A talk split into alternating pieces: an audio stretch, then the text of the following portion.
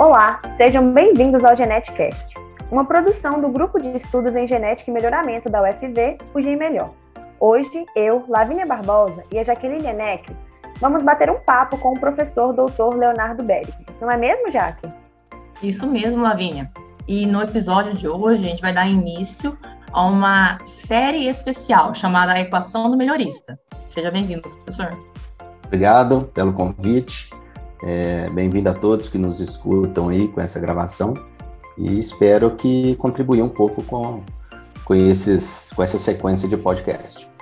Tá, ok, obrigada. O Leonardo ele é graduado em agronomia pela Universidade Federal de Viçosa, mestre em genética e melhoramento de plantas pela Universidade Federal de Lavras e doutor em genética e melhoramento pela Universidade Federal de Viçosa.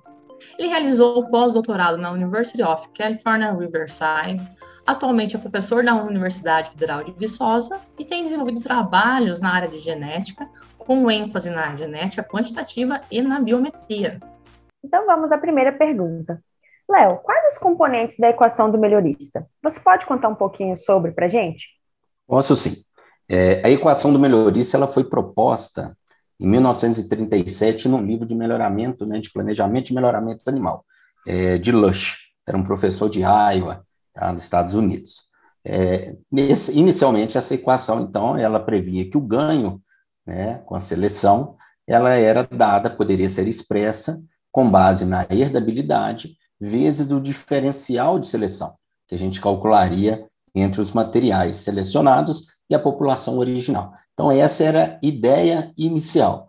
Alternativamente, essa expressão foi alterada, né, também por ele, e ela pode ser expressa de forma que o ganho, tá, ela é dada pela raiz da variância aditiva, vezes a intensidade de seleção, vezes a raiz da herdabilidade, também chamada de acurácia.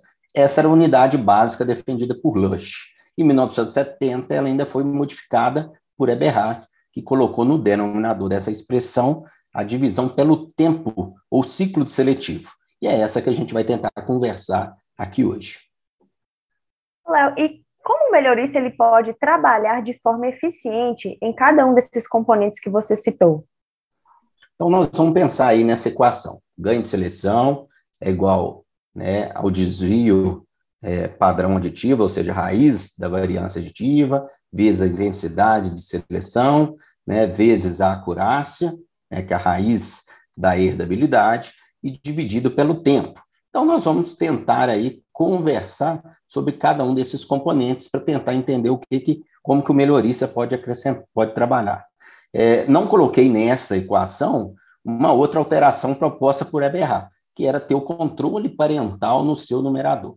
Com esse controle parental, eu ainda posso aumentar as chances de ganho se, ao utilizar a população de cruzamento, eu souber quem está usando, ou seja, só vou usar como pólen o material que é selecionado? Sim ou não? Isso faz diferença no meu ganho de seleção. Então, Eberhard ainda propôs esse controle parental. Mas vamos discutir os outros componentes da equação básica de Lush, que eu acho que vai ser mais interessante aqui para a gente. Então, vamos um por um. Primeiro, variância aditiva. Na verdade, tem a variação aditiva, que é a raiz da variância aditiva. Tá? O que, que ela remete para a gente? Se a gente retornar lá nas nossas aulas de genética quantitativa, a variância aditiva, a dedução dela, a gente provava que ela era a variância dos valores aditivos, ou seja, os valores dos indivíduos devido à presença de alelos favoráveis. Então, quanto mais alelos favoráveis, maior o valor aditivo do indivíduo. Esse valor aditivo também é chamado de breeding value. Portanto, seria uma maior variância aditiva. Então, o que, que nós vamos tentar fazer? Nós temos que buscar formas de melhorar a estimação dessa variância aditiva. Se eu conseguir estas formas, eu consigo melhorar esse primeiro parâmetro da equação. Tem como melhorar? Tem. Olha, os programas de melhoramento de plantas normalmente utilizam médias nas suas análises. Isso aí é um fato, só que isso não seria a melhor forma da gente utilizar para obter um valor mais preciso ou uma variância aditiva melhor. Como que eu poderia implementar uma melhoria nisso? Olha, se eu tiver informações de pedigree, igual muito utilizados no melhoramento animal, eu vou estimar essa variância aditiva melhor. Se eu tiver hoje, na realidade atual, nós temos dados de genômica, então nós podemos implementar a matriz genômica na hora de estimar essa variância aditiva. Vejam que isso vai fazer com que eu melhore. Então, só essas técnicas conseguem fazer com que eu melhore a variância aditiva, tá? Então, existem estratégias que são usadas no melhoramento hoje? Olha, existe. Uma forma que o povo acaba utilizando é o seguinte: um programa que tem, por exemplo, seleção recorrente, né? Então você tem pais com elevado valor genético aditivo. Então você quer estimar o quê? Você quer melhorar os ganhos utilizando aqueles pais. Então, nós podemos, a seleção recorrente, aumentar esse valor aditivo com esses ciclos seletivos. Isso é feito? É feito. Podemos melhorar? Como eu falei, podemos. Usa pedigree, usa genômica. Nós só temos que tomar cuidado ao utilizar pais, aí, como eu falei na seleção recorrente, com tamanho efetivo, né? Para não diminuir muito o número de pais, nós vamos acabar falando mais disso aqui para frente, mas deve ser um cuidado que o melhorista deve ter. A base genética não pode se estreitar tanto, tá? Porque senão começa o problema que a gente tem de endogamia, quando a gente tem esse tamanho efetivo muito, muito pequeno. Lógico que a gente sabe que existem outros fenômenos que auxiliam no que nessa nesse aumento da variabilidade, tá? Temos mutações, transposões, ou seja, existem esses fenômenos que acabam nos auxiliando, tá? Mas de todo jeito, se eu tiver informação molecular, eu consigo, além de melhorar a variância aditiva, eu consigo o quê? Eu consigo verificar ao longo dos meus ciclos seletivos se o meu tamanho efetivo não está diminuindo. Então, mais uma vez, utilizando ferramentas novas, modernas que a gente já tem, eu consigo melhorar a minha, o meu ciclo seletivo sem com que aconteça o estreitamento da base genética. Se não estreita a base genética, eu consigo ter uma variância aditiva maior. Então, esse era o nosso primeiro termo. Já começamos aí, podemos usar o quê? O simples uso da matriz de pedigree ou molecular, a gente já consegue melhorar bastante coisa. Temos que voltar à equação, segundo termo, intensidade de seleção, o izinho da nossa equação. Agora nós temos que tomar cuidado. Por que tem que tomar cuidado? Muita gente interpreta esse intensidade de seleção de forma errada. A intensidade de seleção, ela vai ser maior quanto menos indivíduos eu selecionar. Então, tem muita gente que confunde achando o seguinte: olha, eu selecionei 10% dos meus indivíduos. Isso é porcentagem de seleção. Isso não é intensidade de seleção. Se você aumentar a porcentagem de seleção, tá? Ela é inversamente proporcional à intensidade. Então, se você quer aumentar a sua intensidade, você deve diminuir aquela porcentagem de selecionados. Então, essa é uma forma. Como que eu aumento a minha intensidade de seleção? Olha, eu vou aumentar a intensidade de seleção, diminuindo os indivíduos selecionados. Ótimo, fácil de fazer isso? Facílimo. Mas qual que é o problema? Estreitar a base genética. Voltamos lá no problema da base genética, que temos que tomar muito cuidado. Não posso, então, simplesmente ficar aumentando a intensidade de seleção. Eu estou pensando num programa de melhoramento a longo prazo, tá? Então, se eu quiser pensar num programa de melhoramento a curto prazo, eu quero fazer um ciclo seletivo, não me importa mais nada. Ok, posso fazer uma intensidade de seleção altíssima, mas não é o caso. Nós estamos falando de perpetuar isso ah, com muito tempo. Tá? Então, temos que tomar cuidado. Existe alguma outra forma da gente aumentar a intensidade de seleção? Existe. Qual seria ela? Imagina que eu queira, então, manter a mesma quantidade de indivíduos selecionados. Então, não vou diminuir minha intensidade de seleção Eu vou manter a intensidade de seleção. Porém, se eu selecionar o mesmo número de indivíduos, mas esses indivíduos selecionados forem melhores, eu consigo melhorar a minha intensidade de seleção. Mesmo que o valor dela seja o mesmo, meu ganho de seleção vai ser maior. Então, veja que essa é uma segunda estratégia que nós temos. Então, minha segunda estratégia, eu vou ter que usar algum tipo de ferramenta para selecionar melhores indivíduos, tá? Qual ferramenta? Olha, posso usar seleção genômica, hoje nós temos aí, sequencia os materiais e eu consigo saber realmente quais são os melhores materiais. Ah, isso é útil? É útil, muito útil. Então, por exemplo, com dados moleculares, nós conseguimos estimar, por exemplo, interação de genótipos com ambientes, inclusive locais onde esses genótipos não foram plantados. Então, eu consigo predizer como um material genético vai se comportar em determinado local sem que ele seja plantado naquele local. Veja que eu vou selecionar os melhores, afinal de contas, agora eu consigo avaliar mais materiais, tá? Sem gastar mais dinheiro. Então, estou tentando fazer tudo que facilite o meu ganho. Lembrando que a equação do melhorista ela está focada no ganho, deslocamento de média. Eu tenho uma média de uma população original, vou passar para uma média de uma nova população, chamada de melhorada. A diferença dessas médias é nosso ganho, tá?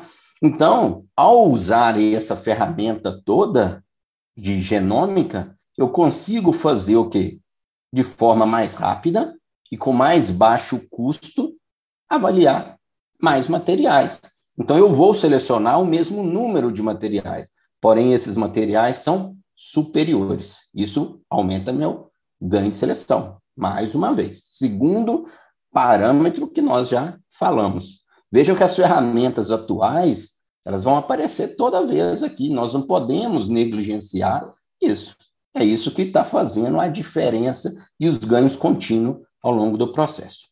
Terceiro parâmetro que a gente colocou lá, acurácia de seleção, que é nada mais é do que a raiz da herdabilidade. Qual que é a melhor maneira de eu aumentar a herdabilidade? Olha, é mandar os meus materiais serem avaliados em mais ambientes. Então, eu teria que mandar aumentar o número de ambientes de avaliação. Olha, é simples, simples, está aí, respondido. É eficiente? Não. Por quê? Pode faltar espaço físico, pode faltar dinheiro, né, recurso financeiro, tudo isso dificulta a gente trabalhar com esse simples aumento de número de ambientes avaliados. Então, nós temos que tentar aumentar a herdabilidade tá? de outras formas. Como que é? Olha, no experimento que eu tenho montado, eu tenho que tirar o máximo de informação dele para que minha herdabilidade seja aumentada. Que tipo de informação que eu posso usar? Olha, posso usar imagens, né? Posso usar drones, captando aí imagens. Posso fazer um uso de estatística, né? Melhor, por exemplo, uma análise espacial para corrigir o meu efeito da, do meu experimento naquele lugar. Tudo isso vai melhorar a qualidade do meu experimento e vai poder aumentar a minha herdabilidade sem aumentar o custo. Tá? Então, nós temos que pensar todo o programa de melhoramento, tempo e dinheiro. Então, eu estou tentando melhorar aqui, tá? sem é, aumentar o custo. Esse uso de imagem serve? Lógico que serve. Imagina que esteja avaliando é, uma nota de doença, né? Está avaliando doença no campo. Então, você precisa que a pessoa vá lá, fica avaliando a nota, é, dando nota, e aquilo ali está errado. Né? Existe uma margem de erro muito grande naquela nota, de, no fato né, de estar tá indo ao campo e dar uma nota. Agora, se você faz uso de uma imagem, seja ela por um drone que está obtendo, faz análise via metodologias de inteligência computacional, por exemplo, eu não tenho uma nota de doença. Eu tenho uma característica quantitativa que eu falo quanto de doença aquela planta tem. Então, agora eu estou usando mais uma vez, já que a gente já conversou aqui de genômica, né? nós já estamos falando aqui de análise espacial, nós estamos falando aqui de inteligência computacional. Veja que o melhorista ele tem que seguir o que está sendo, o que está acontecendo em termos de tecnologia está surgindo. E daqui a pouco nós vamos ter que melhorar até esse fato do melhorista ir a campo e anotar as coisas no papel, porque tem erro naquele fato que ele está indo anotar. Essa tomada de dados tem que ser eletrônica. Por quê? Porque diminui erro. Se diminui erro, a herdabilidade vai aumentar. Então, mais uma vez, nós temos que melhorar até chegar num sonho que é o quê? Algumas ferramentas automatizadas, tanto para fenotipagem, né, que incorpora o pedigree nessa análise. Nós temos dados genômicos, nós temos dados de clima, isso vai ser plantado em vários anos, vários ambientes, avaliado várias características, tudo isso numa única rodada de análise, porque o nosso objetivo é que selecionar os melhores indivíduos. Selecionar com base em um ano pode não servir, selecionar com base em um local pode não servir, então, nós vamos ter que usar várias estratégias, tá? Então, as coisas estão evoluindo. Cabe a todos nós evoluir junto. Não tem margem para ficar é, parado nesse tempo aí, tá? Por fim, nós temos o tempo do ciclo. Então, isso foi acrescentado por Eberhard, mas é extremamente útil. É usado pouco, e por incrível que pareça, essa seria a forma mais fácil e importante de você ter ganho com a seleção. Se você diminui o ciclo, você tem um ganho mais rápido, então seu ganho aumenta em unidade de tempo, tá? É muito mais barato isso do que aumentar a herdabilidade, gastando com genômica e plantando em vários locais. Então, eu estou falando aqui de algo que melhora não só o ganho, como o custo. Tem exemplos? Olha, nós temos. Por exemplo, obtenção de liagem. Nós temos que autofecundar um material, né? A Logma faz muito isso, é, para obter aquelas linhagens, você faz autofecundação dela durante seis, oito ciclos de autofecundação. Gasta um bom tempo. O que, que nós estamos tentando fazer hoje? Cada vez mais fazer uso da técnica de duplo haploide. Então, eu ganho tempo é isso que eu quero. Hibridizar, fazer cruzamento, é fácil? Olha, parece que é fácil quando você conversa de soja, né? um ciclo curto, mas se a gente estiver conversando de eucalipto, que às vezes você vai esperar cinco anos para fazer um cruzamento, se tornaria inviável. Aí a gente vem com técnicas para indução de floração, ele dentro de um viveiro aplica paclobutazol, então, ou seja, tudo para que consiga fazer a hibridização avance rápido o ciclo seletivo. Hoje até usa-se um termo para isso, né? para esses avanços todos. Hoje o termo usado é speed breeding, né? que está muito famoso, que é o quê? Muitas vezes avançar gerações em condições de estufa, e nessas condições eu faço com que passe uma, duas gerações em situações que não seria possível se fosse fora da estufa. Imagine um local que fica né, muito tempo congelado ao longo do ano, ou muito frio, e que não sobreviva aquela, aquela espécie do lado de fora. Olha, às vezes eu consigo fazer dois ciclos seletivos dentro da estufa.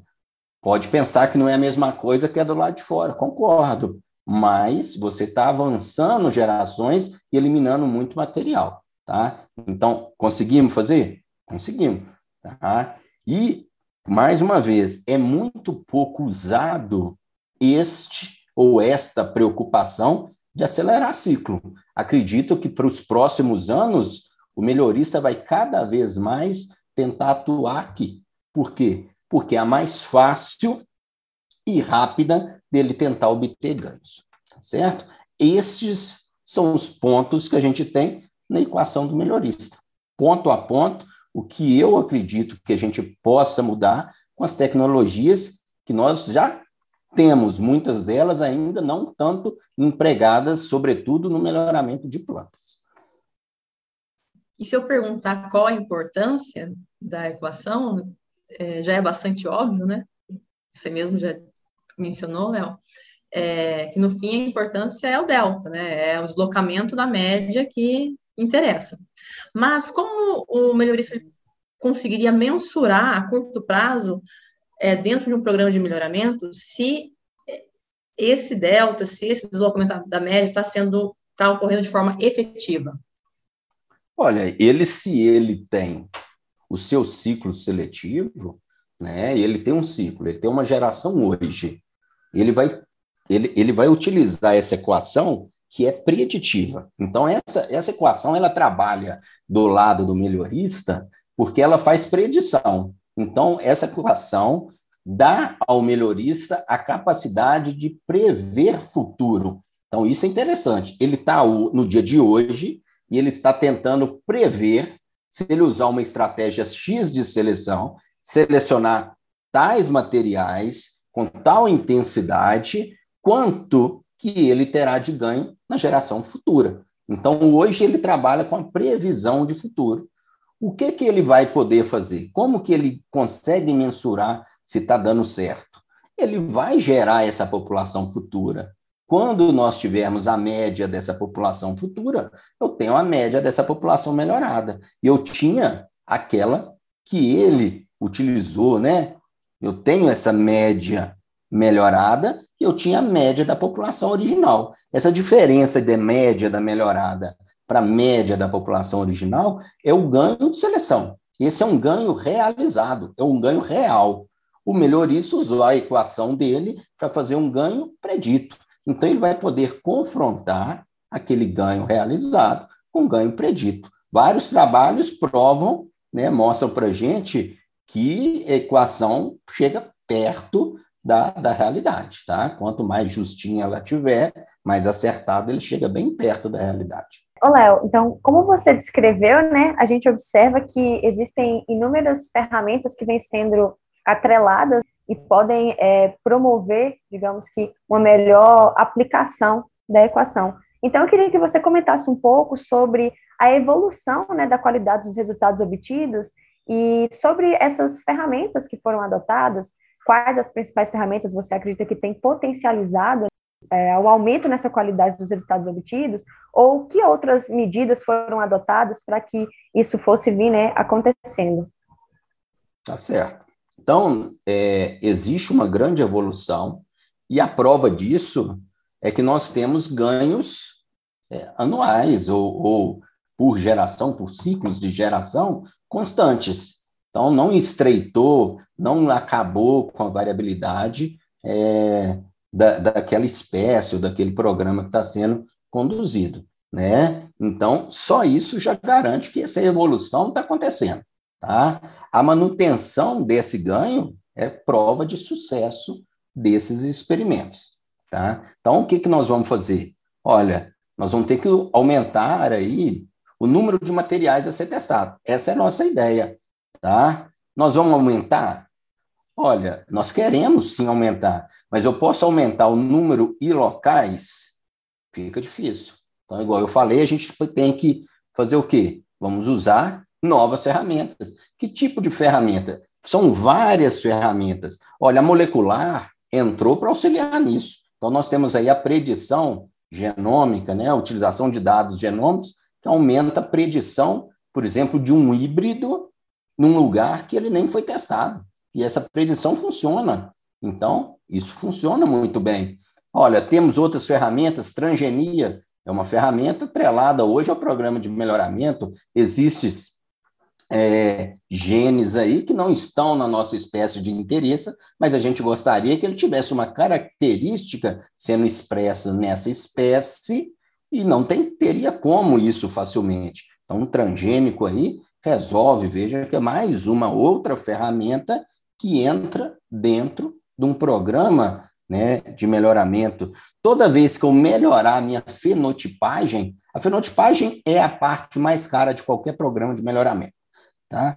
Toda vez que eu melhorar a qualidade da fenotipagem, eu diminuo a variância residual. Se eu diminuo a variância residual, eu melhoro aí minha herdabilidade, meu ganho está continua melhorando. Então, hoje existe uma ciência, né, chamada de fenômica, as ômicas que a gente tem aí, a fenômica é uma delas, que atua dentro dessa estratégia de novas ferramentas que vêm a todo vapor para quê? Para tentar fazer um incremento no processo de ganho de seleção. Tá? Aí a gente começa, nós estamos melhorando muito, está tendo muito conjunto de dados, então nós temos aí a, a fenômica, a genômica, os conjuntos de dados são gigantescos. Então nós temos que evoluir as nossas análises. Surgiu aí a inteligência computacional, né? não que surgiu agora, ela já existe há muito tempo, mas hoje nós temos computadores com grande capacidade de processamento a custo relativamente baixo. Então, torna-se viável agora eu conseguir fazer análise de imagem ou análise genômica. Você tem lá variáveis que são moleculares, são os seus SNPs. Quantos? 200 mil SNPs. Num passado, a gente não conseguiria pensar nisso, onde que você tem menos indivíduos do que variáveis. Isso daria um problema estatístico. Então, nós temos métodos, seja estatísticos, para solucionar problemas. Tudo isso vem de encontro ao que a gente quer, que é o quê? Melhorar os nossos ganhos, acertar cada vez mais. Então veja que é um conjunto de ferramentas. Léo, você falando é, sobre as, essas novas ferramentas, é, eu estava pensando aqui, tem um programa de melhoramento, certo? Estive em coma durante 20 anos. Eu volto assumir a gestão de um programa de melhoramento. Eu vou ter sucesso? Eu melhor sair, melhor parar? Estou muito atrasada? Ou eu consigo, com o clássico, tocar até me aposentar esse programa? Você consegue sim, é, é, tocar, sem problema nenhum. Por quê? Porque naquela equação, o que, que a gente mostra? Que o ganho acontece. Existindo variabilidade, você selecionando os melhores né, e uma irritabilidade que você tente é, cada vez mais obter essa habilidade de forma melhor, ou seja, melhorando a sua qualidade experimental, você vai ter ganho. Então, você consegue tocar o seu programa de melhoramento? Consegue, sem problema. Sem ser despedida. Aí já vai depender onde está o seu programa de melhoramento. Por quê? Porque se você entra numa empresa que te cobra. Hoje, as empresas que nós temos grandes, todas vão te cobrar fazer dados, é, usar dados né, de genômica e análise de inteligência computacional. Mas, em contrapartida, essa empresa não tem um melhorista para fazer isso tudo. Ela tem um setor de análise, tem uma equipe que vai fazer análise de dados. Então, nós temos nossos biometristas trabalhando lá. Nós temos os melhoristas que vão estar acompanhando dentro do campo. Então, se esse era o perfil dele, ele vai atuar dentro do perfil dele, tá? Agora, se ele for um melhorista, vamos dizer assim, sozinho, que ele que tenha que fazer tudo num programa de melhoramento, e, sobretudo, o programa dele tem muito dinheiro, porque também, se não tiver dinheiro, você não vai genotipar nada, você não vai ter drone, você não vai ter computador. Então, não adiantou nada essa evolução nossa. Então, tendo dinheiro, ele teria que aprender aí, esses 20 anos pesariam muito nas costas do nosso melhorista. Você acredita que, tem, que existe um limite para o melhoramento? Mais o limite fácil. teórico deveria existir, mas ele não vai existir na prática. Por quê? Porque nós temos novas pragas surgindo, nós temos novas doenças surgindo, e com isso os nossos objetivos também vão mudar, tá? Então, não tem esse limite para o melhorista. O melhorista é um ser que ele vai sempre ter emprego, porque ele nunca vai acabar achando o ideal uhum. para ele, tá? Eu, eu já fiz, né? O melhorista trabalha com produtividade. Então, ele está mexendo com caráter quantitativo. Se a gente voltar lá na nossa quantitativa, o que, que é, né, é o caráter quantitativo? É um caráter controlado por muitos genes e com alto efeito né, ambiental. Então, Tem nas equaçõezinhas nossas, lá na genética básica, até na genética quantitativa, imagina que vocês têm um caráter controlado por 10 genes. Olha, 10 genes é um exemplo simplista. Porque para eu falar de um caráter quantitativo mesmo, representativo, a gente tinha que jogar 200 genes, 300 genes, na calculadora não daria conta. Uhum. Então vamos jogar 10 genes. Esse, esse caráter que só tem 10 genes, eu estou falando que ele é quantitativo, tá? Ele tem cinco alelos, pouquinho também. Alelos, sistema ABO nosso tem mais de 80 alelos. A gente sempre fala do IA e Bzinho. Mas não, tem mais de 80, a gente está representando esses, tá? Então, a gente está considerando um caráter com 10 genes e 5 alelos. Se nós jogarmos isso aí, existe nossas expressõezinhas, ela vai mostrar, tá? Que poderia, para a gente ter o número de genótipos obtido com caráter com 5 alelos e 10 genes, são 576 bilhões de genótipos possíveis. O que, que você tem que fazer? Você tem que achar ele. Então vamos tentar colocar número melhor. Você tem 576 bilhões de genótipos, tá? Imagina que a gente estivesse trabalhando com milho, uma densidade média de 30 mil plantas por hectare. Então, nós temos 30 mil plantas por hectare, nós temos aí 600 bilhões de genótipos aproximadamente, isso me daria 20 milhões de hectare.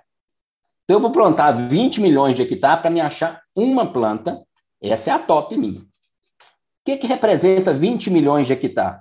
Eu não sabia, procurei aqui para dar uma olhada, o estado do Paraná tem 20 milhões de hectare basicamente. Então você vai pegar o estado do Paraná, vai plantar ele todo de milho e você tem que achar uma planta, aquela planta, sem considerar o quê? Sem considerar efeito ambiental.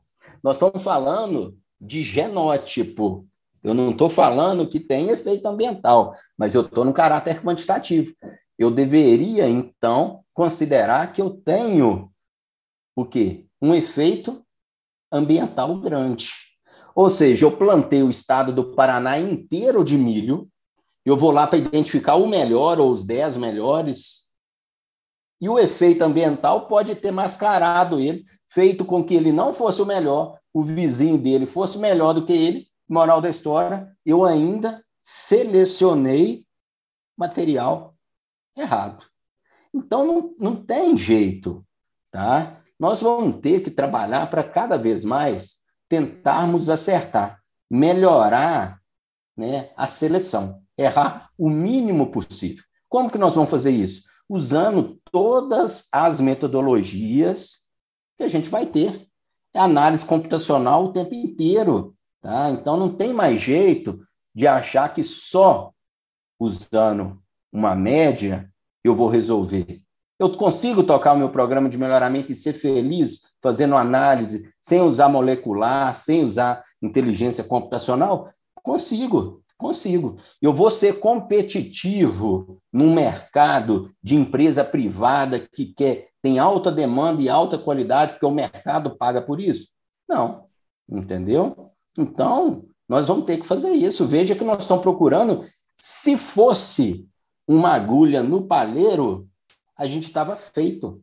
Nós estamos procurando um pé de milho no estado do Paraná. Não tem jeito. Então, assim, vai acabar? Não. Vai ter limite para o melhoramento? Não. Vai evoluir. Olha, nós precisamos melhorar para uma característica, vamos melhorar para outra. Então, não tem jeito.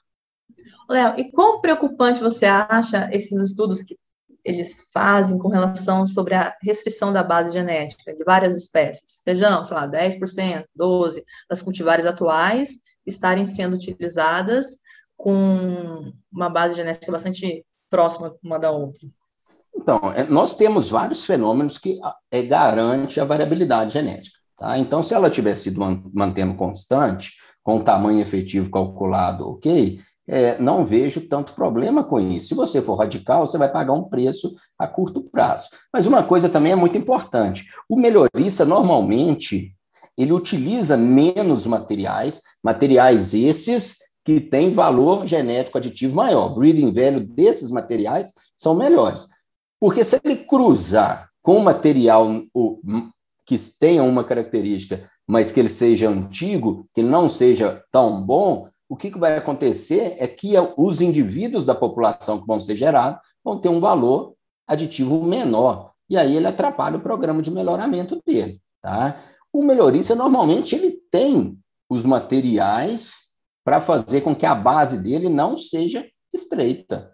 Então, ao passar do tempo, né, ele vai nessas coleções aí nucleares dele, nos bancos de germoplasma, para cada necessidade que aparece, olha, eu estou precisando agora melhorar o porte. O meu porte não é ideal, mas eu tenho aqui no meu banco de germoplasma um material com porte melhor. Então eu recorro a ele. Ele não fica o tempo todo sendo trabalhado, mas ele vai sim sendo, sendo utilizado tá? Porque o melhoramento, olha, eu vou adensar, eu não vou adensar, cada hora a gente está mudando isso. Já caminhando para o final da nossa conversa, Léo, é, você até comentou aí a questão de produtividade está muito atrelado né, à genética quantitativa. E aí a gente observa é, que no decorrer do tempo, né, a equação do melhorista com sua base na genética quantitativa contribuiu muito para aumentar a produtividade nos programas de melhoramento. E para o futuro, né? Você acredita que essa equação ela continuará sendo amplamente aplicada né, no futuro, no amanhã, nas próximas décadas? E você acha que é possível fazer melhoramento sem depender dessa genética quantitativa e da equação do melhorista? Olha, é, o melhoramento visual, com bem menos eficiência, ele vai ser aplicado e se o caráter tiver dominância, ele não serve, né? A seleção massal não tem eficiência. Mas para que a gente tenha ganho e esse melhoramento seja feito com coerência, como você mesmo já avisou, ele é, tem a base dele na genética quantitativa. Seja hoje, seja amanhã, seja daqui 10 anos, 15 anos, essa equação do melhorista, ela é a fundamentação para que a gente consiga ter ganhos. O que, que vai alterar? Vai alterar as ferramentas que vão surgindo. Então, como que eu tinha como que eu calculava né, as variâncias? Eu calculava a variância antigamente genética através da análise de variância com base em média. Hoje existe a proposição de eu tentar pôr pedigree, eu aplicar genômica. Então, a equação é a mesma. O que, que eu estou melhorando é o componente da equação. O que, que nós vamos ter que acontecer? Olha, nós vamos ter que seguir, a metodologia vai surgir, nós vamos ter que aplicá-la para melhorar o nosso processo. Mas isso aí é, não tem volta, nós estamos trabalhando com caractere quantitativo, tá? Vários genes, influência ambiental, como nós já falamos.